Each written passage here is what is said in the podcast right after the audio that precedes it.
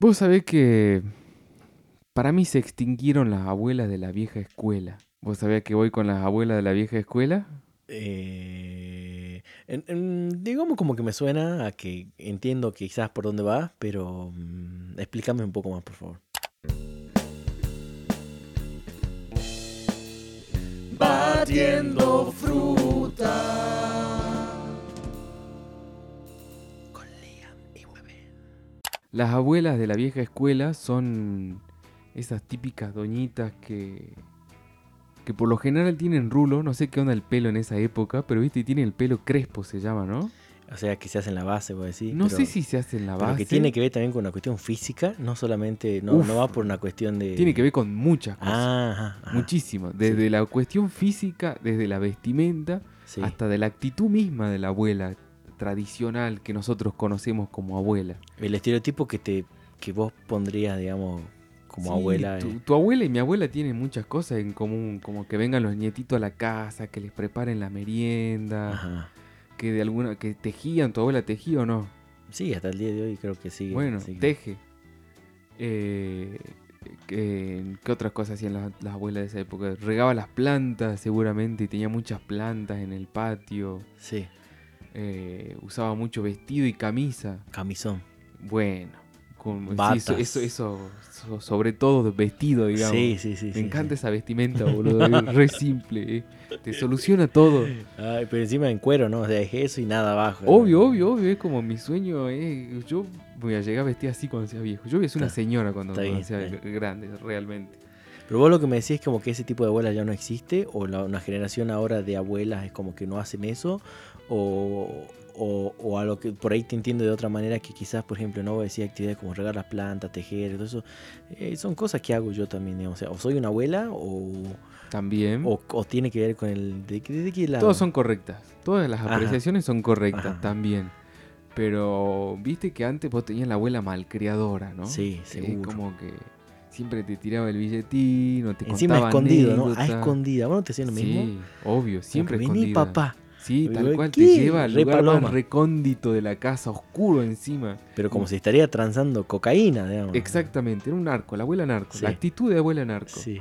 Y te da la manito así. Sí, sí, sí, sí. Siempre muy sutil y es como tomá para que te compres lo que vos quieras. Y cualquier monto. Bueno, sí. hasta el día de hoy mi abuela sigue siendo lo mismo. Pero digamos. así con la misma actitud, así con como la que misma te lleva a un. Y es como que no hace falta, abuela, que, que me des plata.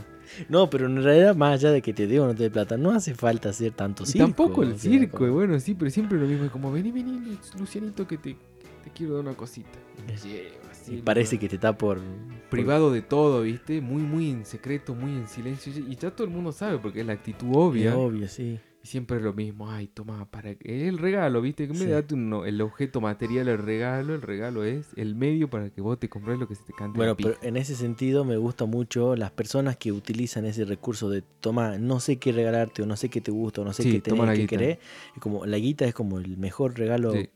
El mejor regalo posible, que aparte, bueno, eh, muchas veces uno lo ve como mucho o poco, también es como muy subjetivo, pero a la vez es No, como no importa. vos con poco o con mucho ya algo haces, digamos, y depende si por ahí estás ahorrando, es como que suma, ¿me entendés? Igual me parece una opción muy fácil de no hacerse cargo del regalo. Pero yo prefiero así, ¿eh? yo, yo la resolvería de esa manera. Yo cuando sea abuelo, en un futuro no muy, Pero no, ese es un punto aparte. muy lejano, Eso sí, como abuelo es fundamental. Hacerlo. Como señor adulto, abuelo y que vos tenés un montón de niños, darle dinero de esa manera al niño es fundamental. Yo lo, voy a- lo asumo como una tradición. Claro, como lo vas a hacer así. El día que sí, si es que llego a tener nietos, si es que, o cualquier, no sé. Pero para tener nietos tenés que tener hijos, así que es como por eso, claro. bueno, no sé, adopto nietos, qué sé yo. Es buena, es buena. Eh, le voy a regalar dinero de esa manera. Bueno, sobrino de última. Bueno, sobrino también, lo que venga. Pero es como que el vínculo es distinto, ¿viste? Es que una cosa es, el, sí, el abuelo tiene otra. O sea, yo no soy otra ni tío ni abuelo, pero es como que me imagino que siendo tío sería repija y con y con mis nietos sería otro. eh. Obvio. ¿Entendés? Como Cambia la actitud. eh. Eh, sí, para mí que sí. Bueno, que lo confirmen si es abuelo o tío y que no. Bueno, a ver o si tienen la misma escucha. percepción. También. Por ahí, digamos, como que yo O lo pregúntele a sus abuelos. Es que Puede vivos. ser. No, ¿sabes qué pasa? Es que los abuelos siempre. El abuelo quiere el, más- el favorito. Todos lo quiero por igual. No, eso sí, pero no, no en favoritismo, sino en esta Ah, la o actitud. que digamos. perciban estas Mm. actitudes que estamos Sí, describiendo más Sí, que sí, nada. sí. Pregúntenle a sus abuelos si les pasa lo mismo con sus nietos o con sus sobrinos, digamos. Esa sería la pregunta. exactamente. Bueno, porque yo creo que sería una pija con mi sobrino y con mis, con mis nietos sería como todo lo contrario. Eh, puedo apreciar lo mismo. No sé si una pija con los sobrinos, Eh, pero sí medio. Claro, no una forro. pija, pero una casi pija. Yo sería ¿se medio entiende, forro con Eh. los sobrinos y sí, malcriador absoluto con nietos. Así como que le lleva la contra a los padres y Ay, complacer y, y generar ahí dificultades familiares con el niño. claro, generar eh, disturbios, Uf, separaciones. Ah, era re hijo de puta. Cizañero era. Metepúa. Mal. Claro, como- Pero bueno, viste que también la característica era el pelo. ¿Tu abuela era así, se hacía la permanente o tenía el pelo Sí. así? Sí, no, no, no, no. Se hacía y es como. Requisito de abuela sí es eso, eran los rulitos, pero el pelo así bien como. Pelo casquito. Pelo, pero aparte pelo peluca, ¿viste? Pelo sí. de- Pelo muy peluca, pelo muy paja. Sobre todo mi otra abuela, no la que vos conocés. porque Vos conocés mi abuela materna. Sí. Vos no conocés mi abuela paterna. No. Capaz que por foto, pero tenés que verla. No Ella sí tenía el pelo rulo, rulo, rulo, rulo. Tiene, de- vive. Claro, Eh, Pero el, el pelo así como bucles, claro. así, pero que vos los tocás y vuelven a su forma. Exactamente. Virulana. Eh, algo así. pelo Sí, virulana. sí, sí. Bueno, mi abuela tiene ese mismo pelo, Ajá. pero me da la, la sensación de que muchas, muchas mujeres de la época, no tanto hombres, tenían ese pelo. Es como, como una cuestión genética parece que las señoras nacían con ese pelo así crespado, difícil de que le, difícil de que caiga el pelo, ¿entendés? Sí, sí, Sino sí. que se infla, se hace un afro. Es un pelo, re- eh, pelo resorte. Es un afro. Sí, Sí, un pelo resorte, exactamente. Estoy pensando en otras abuelas, eh, no necesariamente abuelas de, pero por ahí alguna que otra tía de mi papá o cosas así, que sí, también tenía el mismo, la misma onda, el mismo estilo. Y viste esas reuniones de Avon, donde vos la ves a tu abuela con sus amigas de Avon. Sí, Tupperware. sus revendedoras. Tupperware. sí. Esas, revende- esas reuniones de revendedoras. Sí. O bueno, mi abuela tenía un vivero, entonces Ah, tenía uh, clientas. que- Bueno, Muy estereotipo así. sí, sí. totalmente. Pero quizás una moda también. Es que tiene que ver con el contexto de la época. Sí. Si vos te fijas, ¿qué sería la mía? No sé en qué año nació mi abuela. debe entre la 20 y mía, bueno, la 30. mía en promedio, porque una es mucho más joven que la otra en realidad, entre del 35 y el 45, digamos, esa es la diferencia. ¿Cuántos años tiene? Y bueno, uno saca la cuenta. 70, 86 y 76 Ah, respectivamente. bueno, mi abuela tiene ochenta y pico, así que es de esa época también. Claro. Sí, Nacida la tuya desde el 30. 30 y tanto. Y tienen una adultez en los 70. 60, 70. ¿Cómo? O sea, nació en el 30 Claro, y su adultez, y su adultez. 30, 50. Claro, es en los 60 y los 70. O sea, donde ellas Ah, empezaron a como comprarse que tenían ropa. 30, 40 Claro. años. Sí, está bien. Y la moda era así, vos viste, en esa época. Era Sí. el pelo corto, la vincha, Sí. ese tipo de vestidos rectos, Sí. ese- como uniforme se ponían. sí. Era bastante incómodo. Eh, demasiado a formal, Muy formal. demasiado. muy bueno, formal seguro. Pasa que en realidad vos ponete, a pensar en cuanto al contexto también, digamos, eh, muchas veces eh, la- los trajes de baño, ponele, en los 30, en los 40, en los Uf, 50 fue evolucionando Sí. y a la vez disminuyendo la proporción de Sí, ropa, digamos. Tal cual. Entonces como que mostrar un tobillo ya era muy sexual. ¿Me Sí, obvio. Imagínate. Entonces, como con ese concepto había. La mujer se tapaba demasiado, digamos. O sea, casi lo que pasa hoy en día con los países musulmanes y esas cosas. Claro, Es como que no muy lejano, porque nuestras abuelas lo vivieron. tal cual. eh, más allá de los derechos, digamos, de, como de poder votar, de, de una cuestión revolucionaria, feminista, digamos. eh, en cuanto a vestimenta y esa cuestión, eh, sí, sin ir más lejos, en los 60, 70. O sea, mujeres que tuvieron su adolescencia o su, su adultez, los 30, 40, los 60, 70, vivieron esta de no usar jamás en su vida algo escotado. Totalmente. Minifalda, Totalmente. tacos altos, lápiz de labio. eh, No, mi abuela sé. sí se pintaba, pero. Un Pero eso también empezó a ser más digamos. moderno. ¿me Sí, entendés? mucho más moderno. Y no, el escote yo, yo creo que jamás la vi a mi cerrado abuela el con escote. cuello, lo más cerrado posible el cuello, Sí. la- todas las camisas y las remeras de mi abuela. La, Sí. el- la camisa prendida hasta el último botón. Sí, sí, sí, sí, sí. Y casi siempre manga largas también. Sí, Muy también. difícil. Siempre Faldas largas. Faldas largas y camisas aireadas, viste, así como Sí, con hombrera eso, también. con hombrera y las mangas, viste, así bien. Muy a lo loco mía.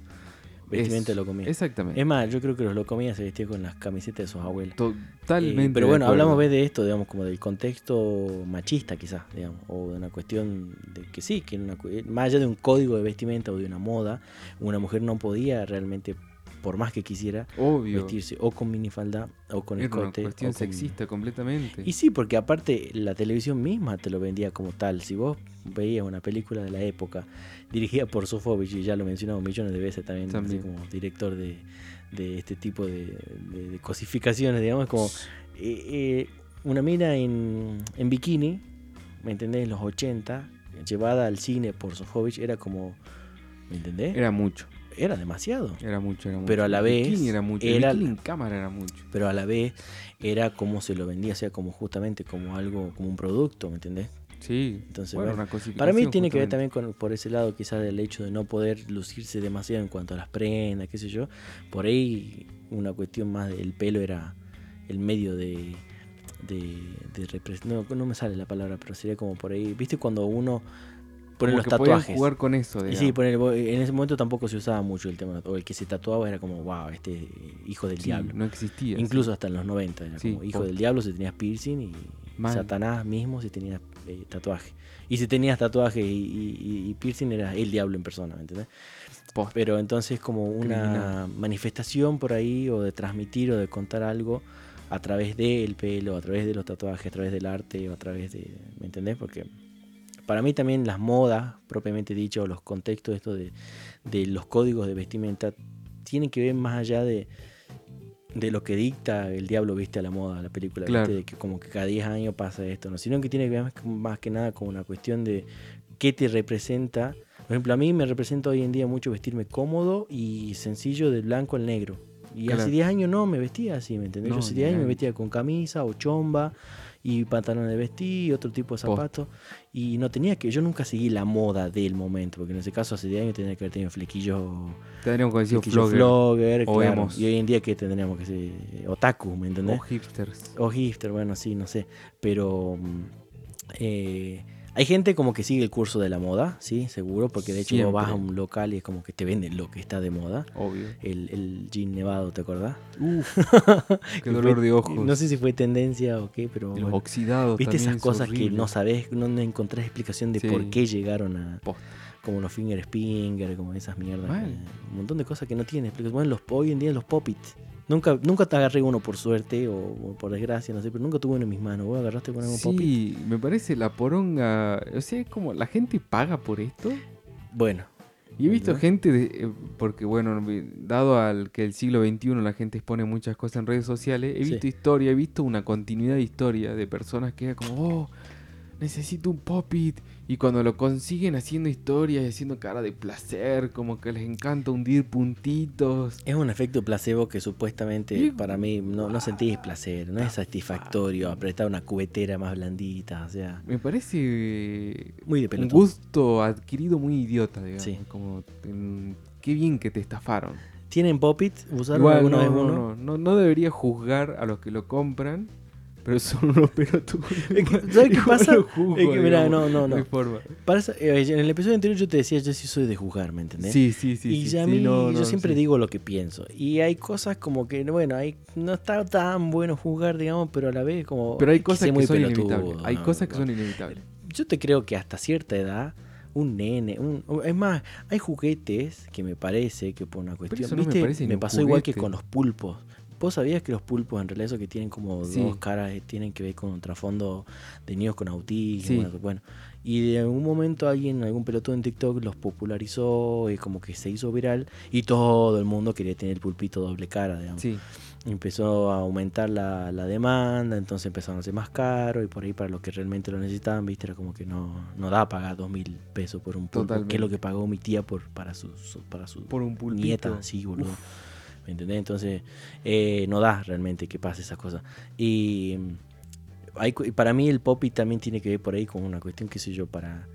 O quizás existe algún juguete o fue desarrollado para niños con ansiedad, con trastorno No, de en teoría atención. eso es no un sé. desestresante y viene a raíz, ¿viste? Las bolsitas esas protectoras de plástico, las, las burbuji- burbujitas que vos reventás. Pluriball se llama ese. ¿Cómo? Pluriball. ¿Pluribol? Sí. Ah. Eh, el plástico que se recubre el para... Siempre me quise envolver en eso. sí, El plástico y, Y y rodar. tirarme por sí, una tal colina, cual, sí. El plástico que envuelve paquetes, más que nada. Claro, sí, sí, bueno. sí. Eh, se supone que te genera, viste que hay gente que le da placer Sí. reventar las burbujitas. Bueno, se supone que esta gilada lo reemplaza. Ajá.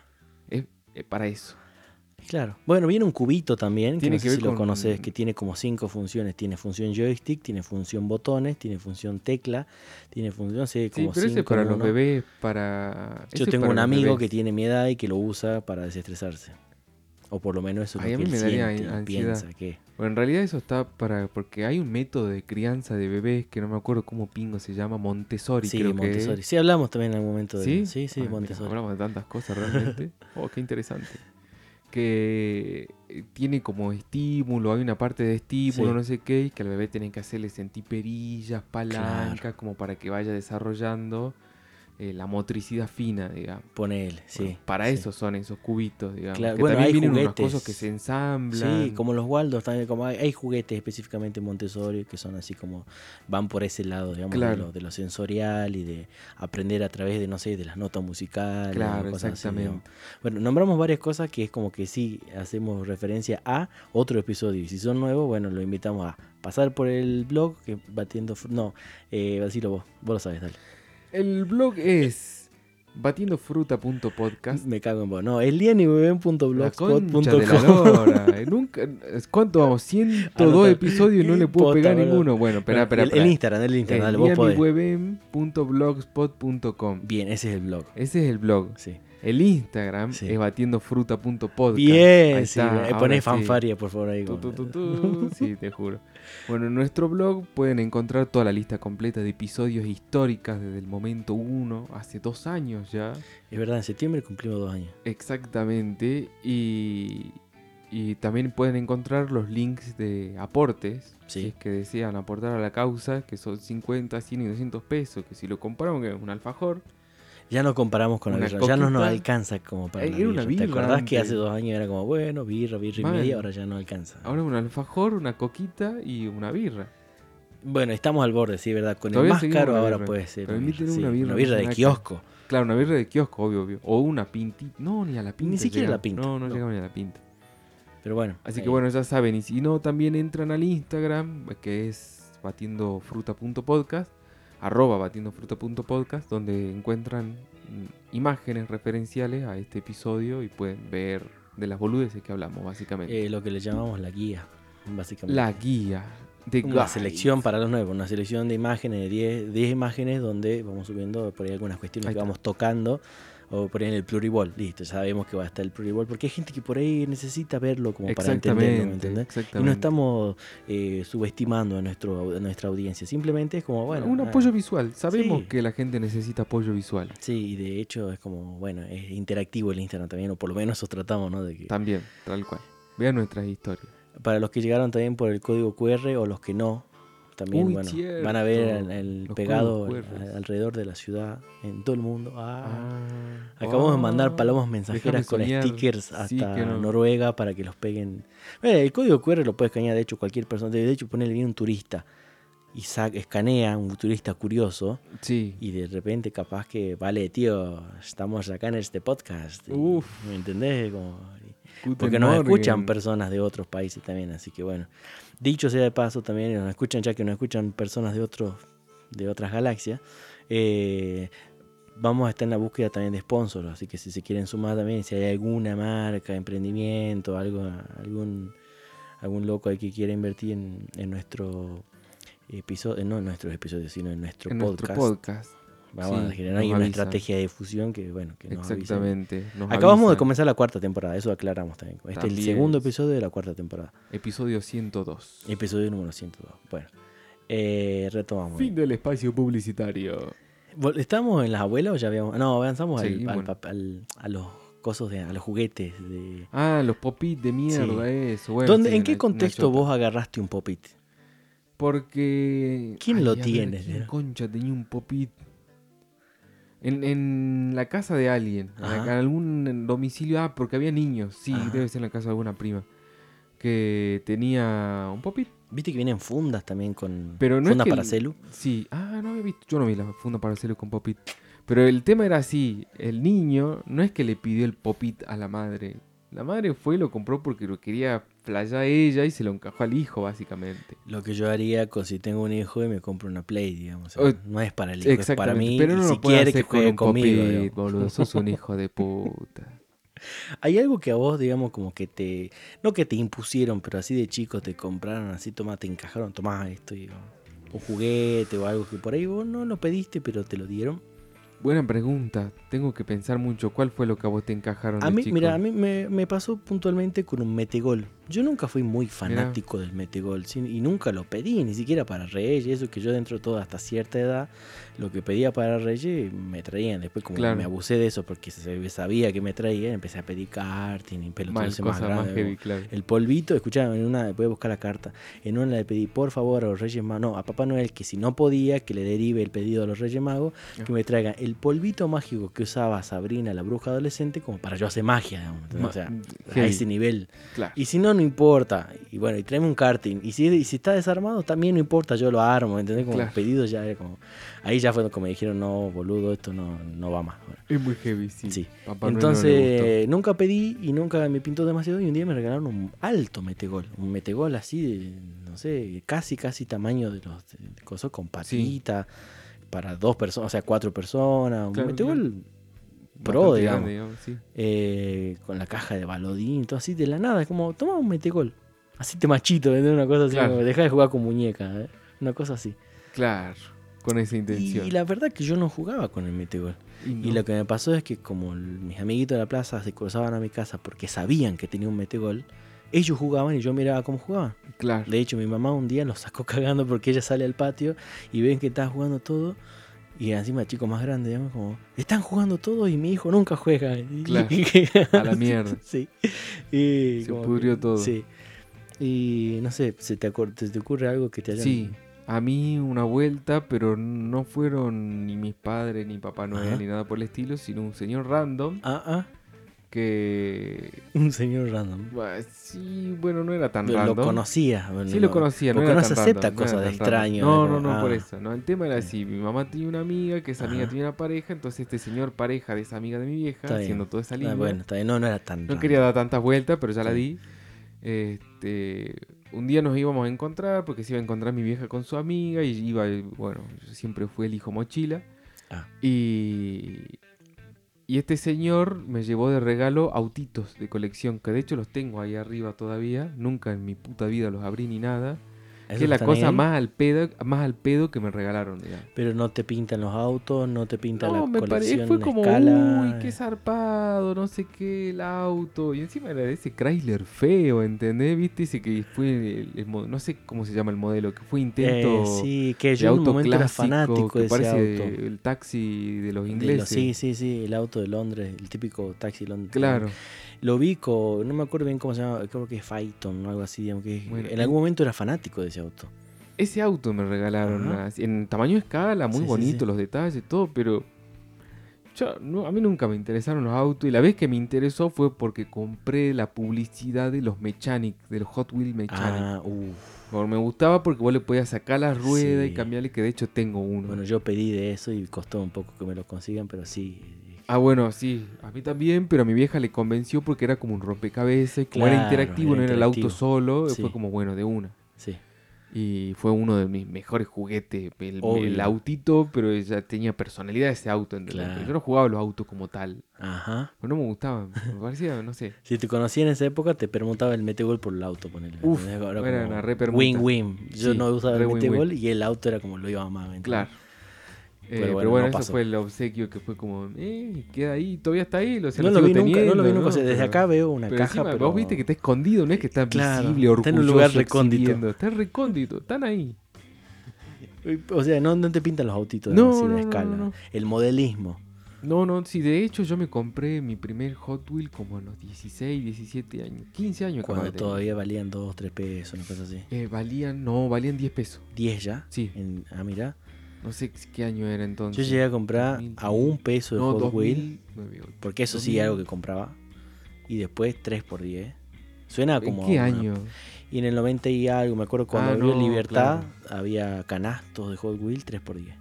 Yo compraba, yo me compré los primeros Hot Wheels en 2008, era. 2008 o 2007. Ajá. Y ahí ya estaban Estaba a en el 10 pesos. secundario. Ya valían Ya 10 estaban a pesos. 10 pesos. Mirá. Yo creo que ahí ya más o menos más bien los dejé de comprar. Mi época de Hot Wheels era fue cuando valían un peso, dos, tres. Claro.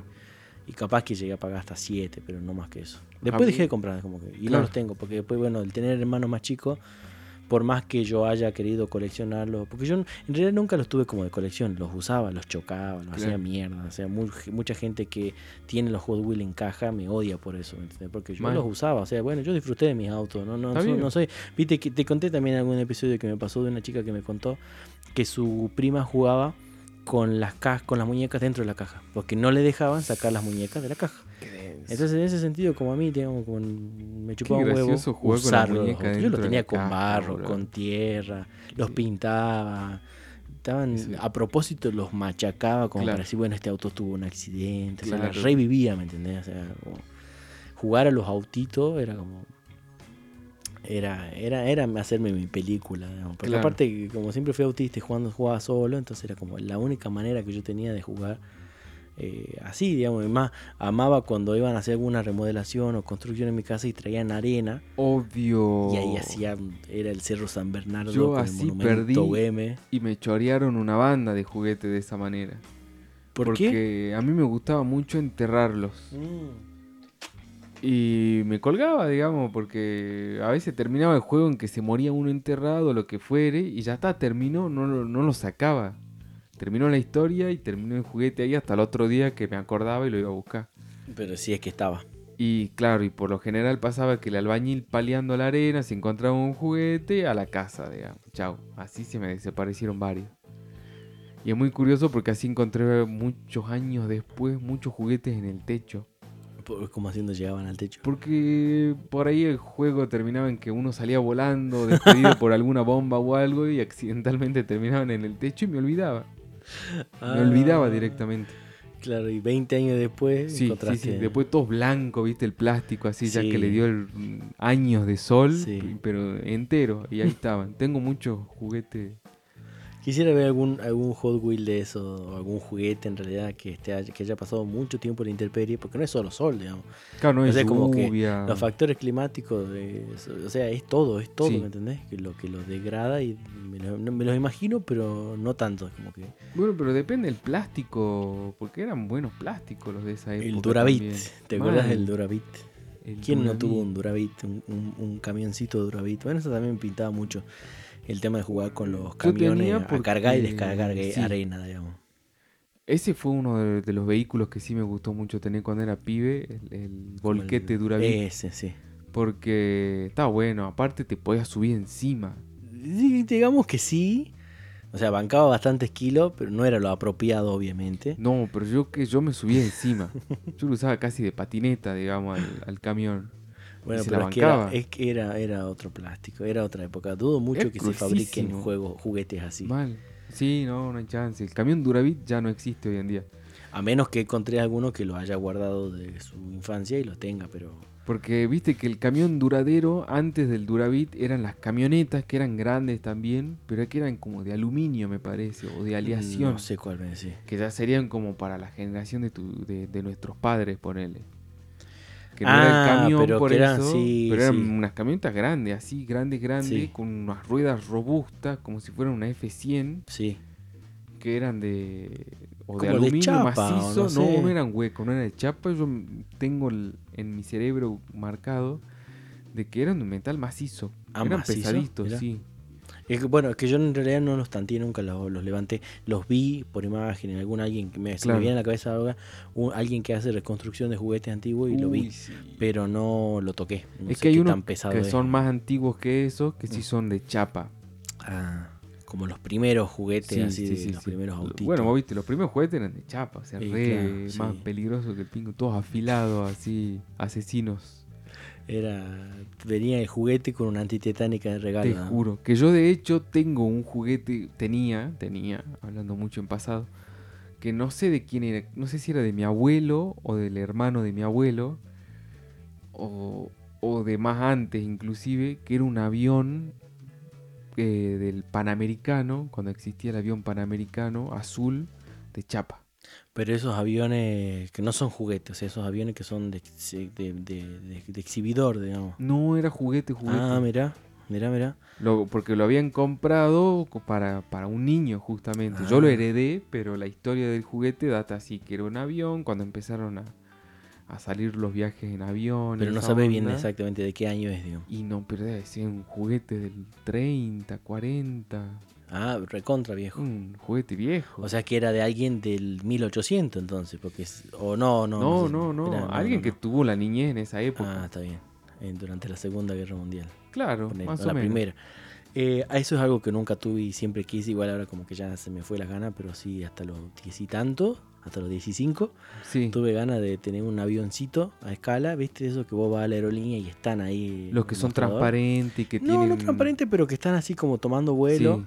Están como Una son maqueta. muy de, sí, maquetas, pero a escala y que son muy bonitos. Sí. o sea, no sé qué escala de 1 200, qué sé yo, pero uno siempre quise, es más, yo pensaba que los vendían y varias veces de caprichoso hice que entren y pregunten delante mío, ¿esos aviones están en venta? No, esos son. Ah, ¿viste que no están en venta? Claro. Pelotudo.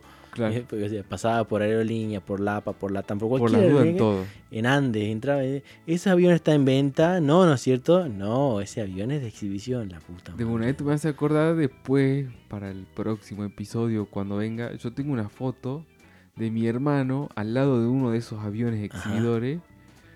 Y, pero tiene partes transparentes, como que es el avión y tiene partes transparentes donde te muestran las butacas, la Ya. distribución interna. Está muy buena esa maqueta.